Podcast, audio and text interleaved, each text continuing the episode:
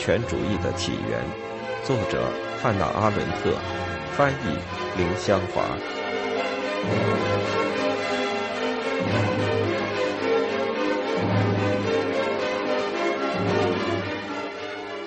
第三步，极权主义。囚徒的选择完全出于偶然，分类自身并无意义。但是从组织的立场来看，分类是有用的。他们在到达集中营时被划分开来，在德国集中营里分为刑事犯、政治犯、不合社会群体者、宗教反对派、犹太人，都由标志来区分。西班牙内战以后，法国建立了集中营，他们立即采用了将政治犯、刑事犯、无辜者及无国籍者混合的典型极权主义方式。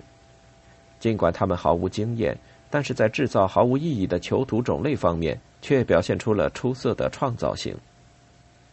这种技术的发明，目的是防止囚徒中产生团结，证明是特别有价值的，因为谁也不可能知道他自己这个种类究竟比别的种类好一些还是坏一些。在德国，尽管死守成规的组织结构显出固定的事实，在任何情况下。犹太人总是最底层的一种，但是情况永远在变化。最可怕和最奇怪的是，囚徒们自己也分别认同这些分类，好像他们代表其法人身份的最后一种正式残余。即使我们不考虑其他一切情况，毋庸置疑，一九三三年从集中营放出来的一名共产党员，会比他进去时更像共产党员。一名犹太人出来之后，更是坚定的犹太人。在法国，一个外国军团成员的妻子会更相信外国军团的价值。似乎这些种类会保证可预测的待遇，最后的残余。似乎他们体现了某种最后的，因此是最基本的法律身份。囚徒分成种类，这只是一种组织技术措施，而任意选择受害者却表明了这种制度的根本原则。如果集中营取决于政治对手的存在，那么它就很难在极权主义政权建立之后再存在下去。只需要看一看1936年以后布痕瓦尔德囚徒的数字，就能明白无辜者对于集中营的继续存在是绝对必要的。如果盖世太保在逮捕人时只考虑政治对手，那么集中营就都会消失。到了1937年年底，布痕瓦尔德的囚徒不到一千名。接近关门大吉，直到十一月迫害犹太人时，又送进来两万多名新囚徒。在德国，一九三八年以后，无辜者中大量是犹太人；在俄国，无辜者包括居民中的各种各样的群体，他们的不幸完全与他们的行动无关。但是如果在德国，真正极权主义类型的集中营中囚徒，绝大多数是完全无辜者。这要到一九三八年才建立。那么，在俄国建立的日期更是早在三十年代初，因为直到一九三零年，集中营里大多数仍是刑事犯、反革命分子和政治犯，此处一指分裂派集团成员。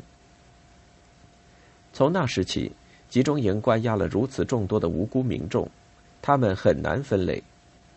有些人与某一外国人有某种有些是波兰血统的俄国人，有些是农民，他们的村庄由于某种经济原因而被撤销；有些是驱逐出境的少数民族，有些是红军的复员军人，他们碰巧属于占领军，在外国待的时间太长，或者在德国当过俘虏等等。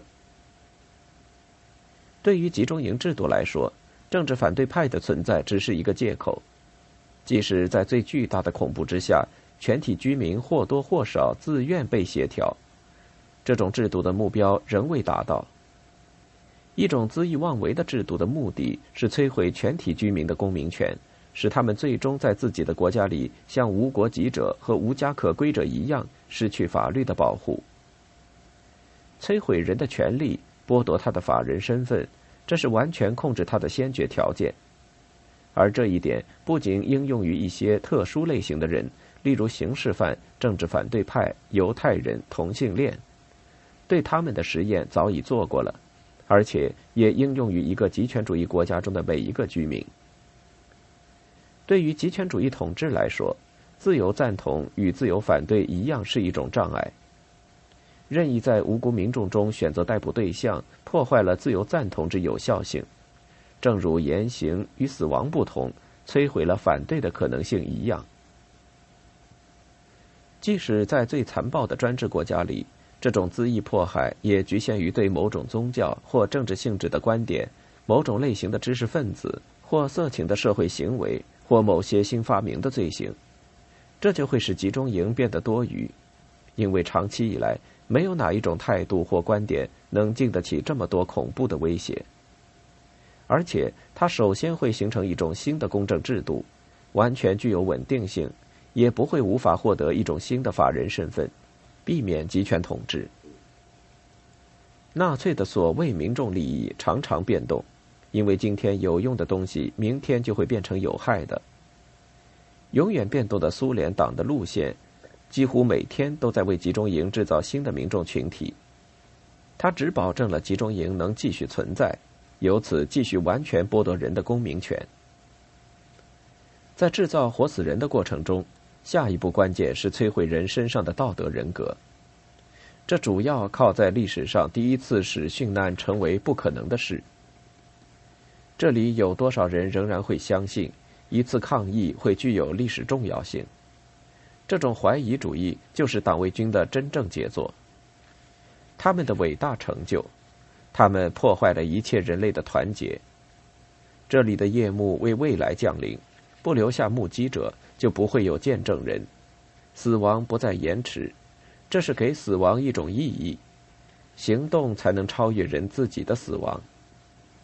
为了能成功，连一个手势也必须具有社会意义。我们有成千上万的人都生活在一种绝对孤寂中，这就是无论发生什么，我们都会屈从的原因。集中营和杀害政治对手都只是有组织的遗忘的一部分手段，不仅包括公众舆论的载体，例如口头和书面的文字，而且甚至延伸到受害者的家庭和朋友。悲哀和纪念是禁止的。在苏联，一个女人在丈夫被捕后肯定会提出离婚，目的是拯救孩子的生命。假如她丈夫有机会生还，她会愤怒地将他推出屋外。西方世界至今允许杀死的敌人有权被纪念，作为承认一种事实的自证：我们都是人，而且只是人。甚至连阿克琉斯也出发去参加赫克托尔的葬礼。最专制的政府也给杀死的敌人以荣誉。罗马人允许基督徒写自己的殉教者列传。教会在对人的悼念中也让异教徒复活。正因为如此，所以一切都没有失去，也永远不会失去。集中营制造匿名的死亡，使死亡作为完成人生的终结也被剥夺了意义。总而言之，他们夺走了个人自己的死亡。证明从此以后一切都不属于他，他也不属于任何人。他的死只对一种事实：他从来未真正存在过，打上了封印。这种对人的道德人格的攻击，可能仍然遭到人类良心的反对。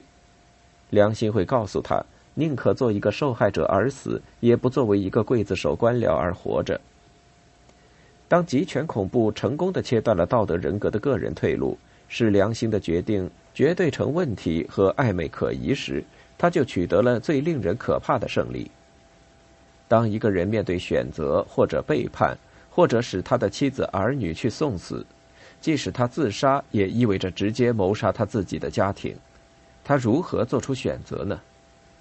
这种选择不再在善与恶之间进行，而是在谋杀与谋杀之间做选择。纳粹分子们允许那位希腊母亲选择，她的三个子女中有一个必须被杀死。有谁能够解决他的难题？通过创造一些条件，在这些条件下不再有足够的良心，也已完全不可能行善。集权政体的罪行中，所有的人有意识的组织的共谋，延伸到了受害者，因此造成了真正的集权。党卫军将集中营囚徒、刑事犯、政治犯、犹太人，牵连进他们的罪行，使他们对很大一部分的管理负责，使他们面对毫无希望解决的难题，或者送他们的朋友去死，或者帮助谋杀陌生人。在任何事情中，都逼迫他们像杀人者一样行事。问题在于，不仅对有罪之人的仇恨被扭转了，而且迫害者和被迫害者、杀人者和受害者之间的界限也常常变得模糊不清。一旦道德人格被消灭，仍然能阻止人被变成活死人的，只有个人的差异化和他的独特性。在严格的形式上，这种个体性只有通过持恒的禁欲主义态度才能保持。当然，在集权统治下，许多人已经采取，并且每天都逃避到个人的绝对孤独中，没有了权利和良知。无疑，正因为人的这一部分人格从根本上依靠天性和意志无法控制的力量，所以最难摧毁；而当它被摧毁时，又最容易修复。对付这种独特的人格的方法有无数种，在此就不一一列举。他们开始于被押送到集中营来的路上种种可怕的条件。几百个人被赤条条的塞进一节运牛的货车车厢，互相紧贴。在乡村的路上左摇右晃几天，来到目的地。到了集中营，仍然如此。最初时刻的震惊是精心安排的，剃光头，奇怪的集中营服装。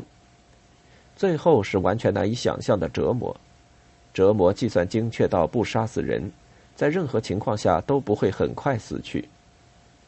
这一切方法是用来摆布人的身体，有无限痛苦的可能，无情的摧毁人。就像对付器官性精神病一样。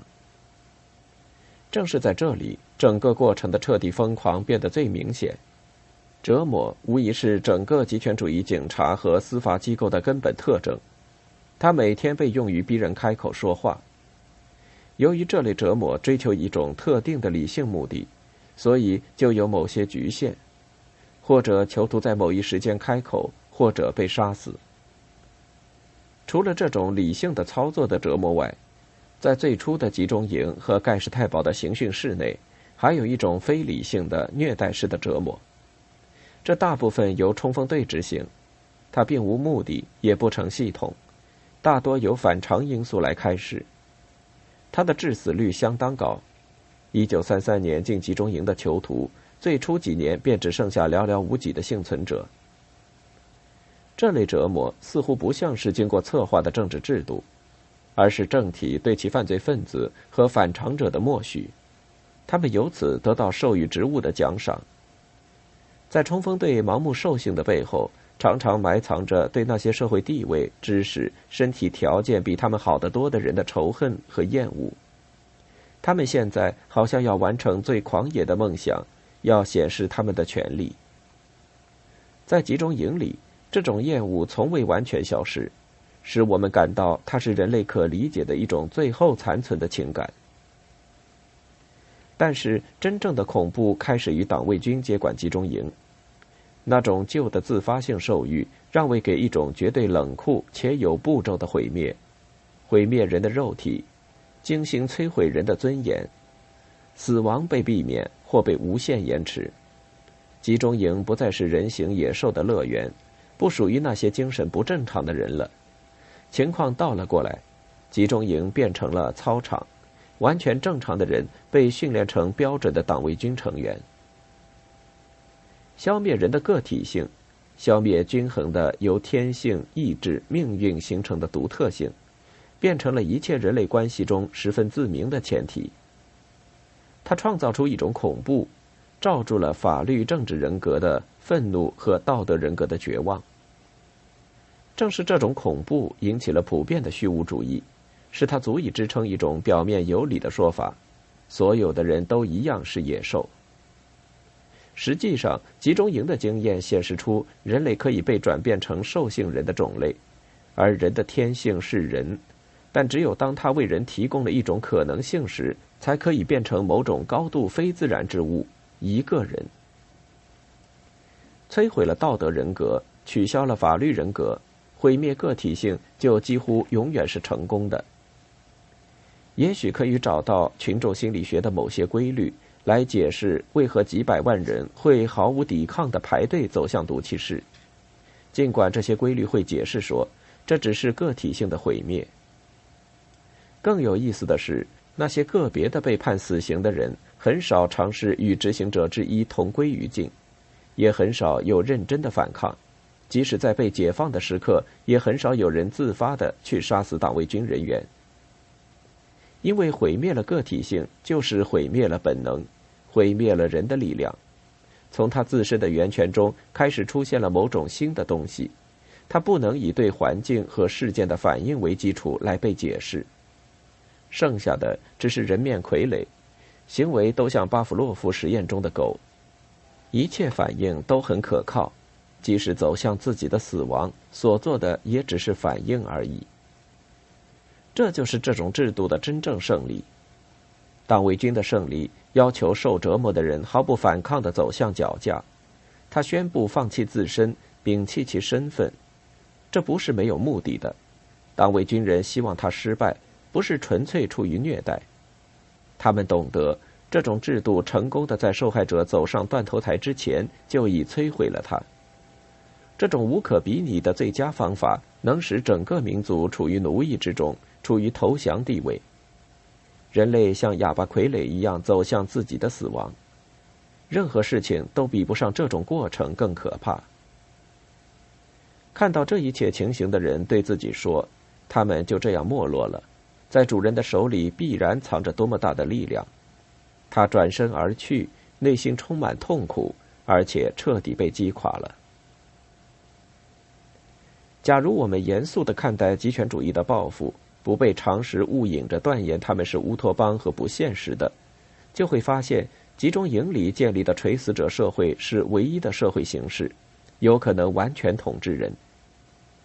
渴望全面统治的人必须清除一切自发性，如个体性总会产生的纯粹存在，并且追溯到最原始的形式，无论这些自发性如何非政治化，如何无害。巴甫洛夫的狗降低到最基本的反应的人类样本，一组反应总是可以被另一组以完全相同方式表现出来的反应清除和取代。这些就是极权主义国家里的模范公民。这种公民如果是在集中营之外制造的，就会不完美了。集中营的无用性，他们嘲讽的承认的反功利性，已很明显。在现实中，就维护政权的力量而言，他们比任何其他机构更重要。若无集中营，若无他们引起的那种难言的恐惧。以及他们在极权主义统治中提供的意义完整的训练，那么一个极权国家就既不能以疯狂手法刺激核心军队，也不可能使全体民众处于完全冷漠的状态。统治者与被统治者都只可能十分迅速的重回旧的资产阶级常规生活。他们在早期的过激之后，会根据人类法则来屈服于日常生活。总之，他们会走上的发展方向，一切以常识来观察的人都会预言这样的方向。所有这些预言的可悲谬误，产生于一个仍旧安全的世界，都假设有一种每一个时代都确立的人性，将这种人性与历史等同，于是宣布全面统治的思想不仅是非人道的，而且也是不现实的。同时，我们也知道，人的力量如此之大。使他确定能想到做到。要求无限权力，正是集权政体的本质。只有当所有的人都无一例外的在他们生活的每一个方面都可靠的受到统治，这种权利才有保障。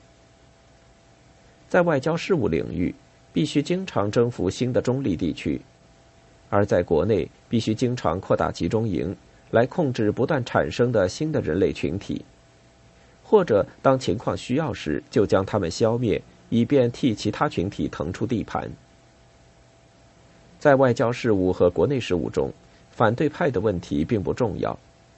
任何一种中立，实际上是任何一种自发产生的友谊，从集权统治的立场来看，都像公开敌对时一样危险。正因为自发性本身不可估量。它是集权统治的一切障碍之中最大的一种。非共产主义国家中的共产党人逃向或被召唤到莫斯科，痛苦的经验使之了解到，他们构成了对苏联的威胁。忠诚的共产党人是在这个意义上对俄国政权构成了荒谬的威胁，正如罗姆派的忠诚纳粹分子对于纳粹一样。在极权主义条件下，使信念和观点变得荒谬和危险的原因是。极权主义政权以不需要他们的帮助或任何人的帮助为最大的自豪。只要人不只是动物之反应和功能之完成，那么他们对于极权政体来说就是多余的人。极权主义并不致力于对人的专制统治，而是致力于一种使人在其中成为多余者的制度。只有在一个使人像毫无自发性的傀儡一样。仅能做出有所限制的反应，只有在这种世界里，集权的权利才能获得和维护。正因为人的资源如此之大，所以只有当他变成一种兽性人的种类时，他才会完全被统治。所以，性格是一种威胁，甚至最不公平的法律规定也是一种障碍。但是，使一个人不同于另一个人的个体性，却令人无法容忍。只要所有的人都还未被造成同等的多余之物，就难以达到极权主义的理想。极权主义国家常常努力确定人的多余性质，其方法是任意选择各种群体送进集中营，经常整肃统治机构，大规模的消灭人。常识极力的提出抗议，认为大众不是易于顺从的，只有这一切巨大的恐怖机器才是多余的。如果他们能够说出真理，极权主义统治者们就会回答：这机器只对你是多余的，只是因为它用来使人成为多余。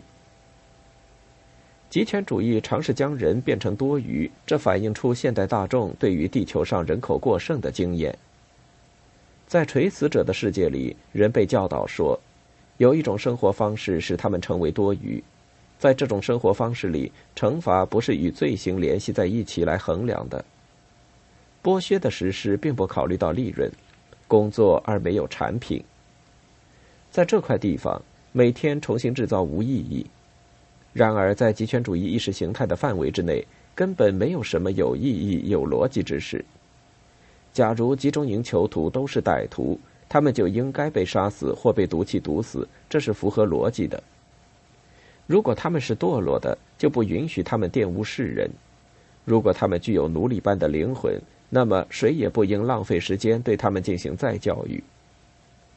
从意识形态的眼光来看，集中营里的麻烦问题，差不多就是因为他们太具有意义，而原则的执行又是太连贯一致了。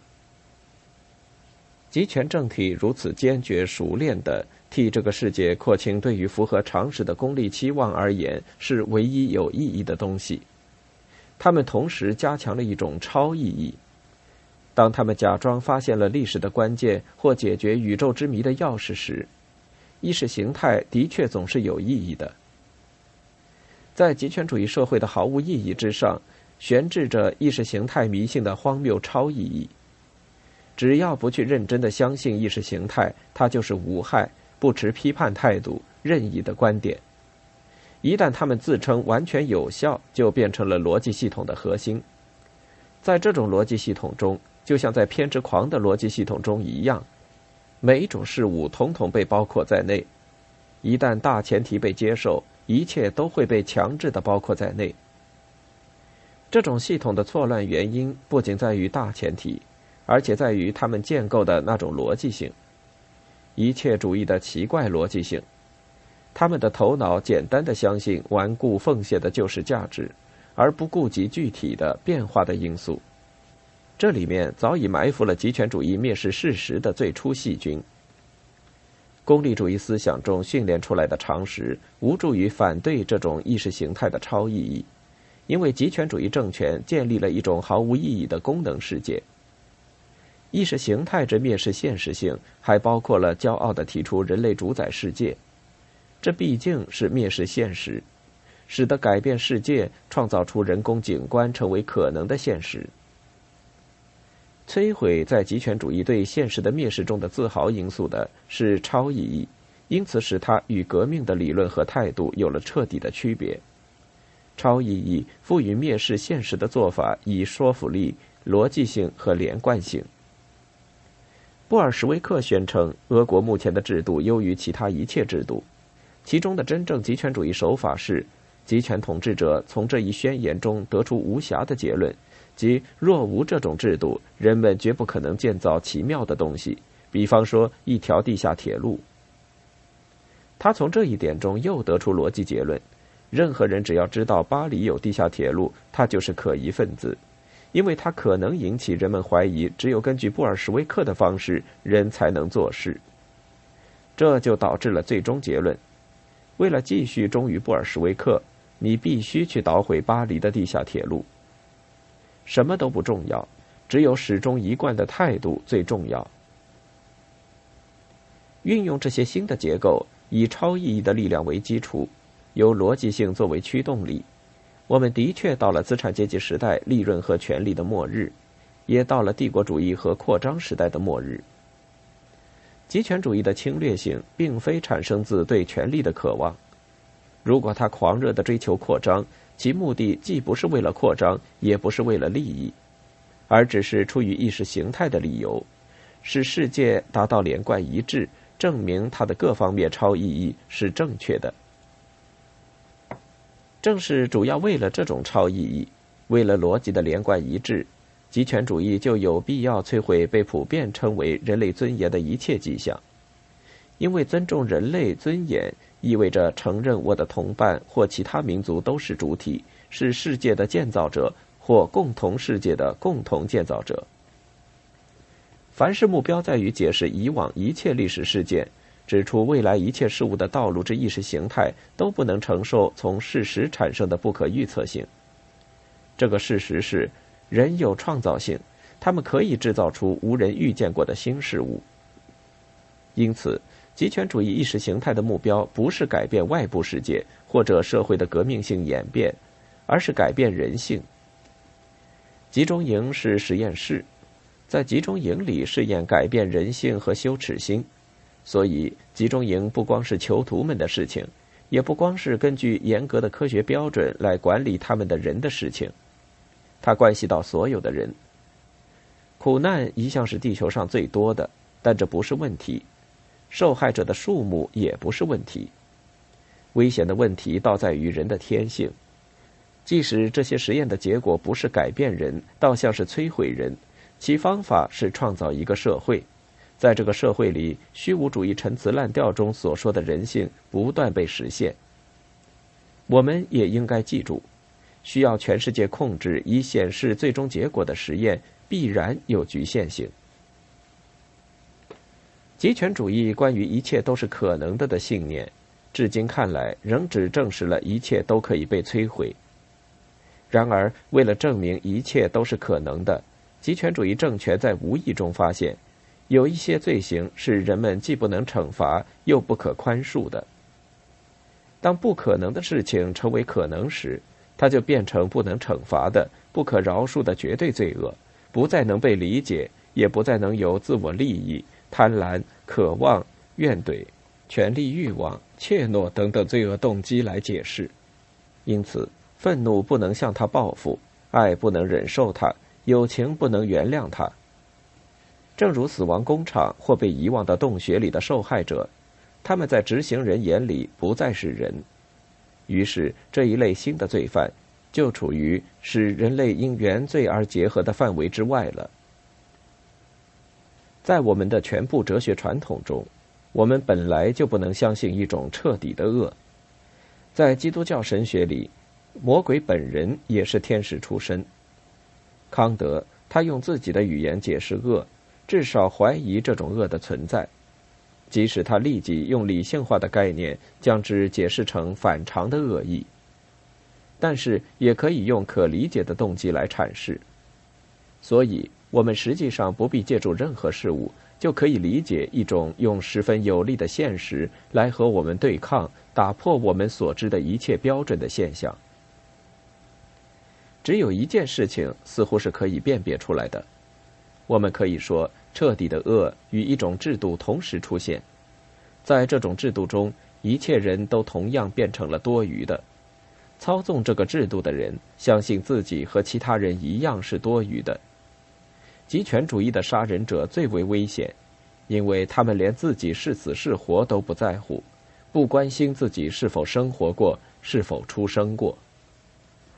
死尸工厂和遗弃人的洞穴的危险性在于。如今人口到处在增长，无家可归的现象也到处在增长。如果我们继续根据功利主义来思考世界，那么人民群众仍然会变成多余者。在每一个地方，政治事件、社会事件、经济事件，正在悄悄的和使人变成多余物的极权主义工具共谋。群众的功利主义常识能明白暗藏的诱惑。在大多数国家里，大众仍然十分恐惧死亡。纳粹和布尔什维克可以确信，他们的杀人工厂显示了能够迅速解决人口过剩问题，清除从经济上来看是多余的，在社会上是无根的人类群众。这既是一种吸引，也是一种警告。在极权主义政权垮台之后，极权主义的方案仍能存在，它以一种具有强烈诱惑的形式。将会在可能的时候，以对人有利并且能够解除政治的、经济的、社会的悲苦的姿态出现。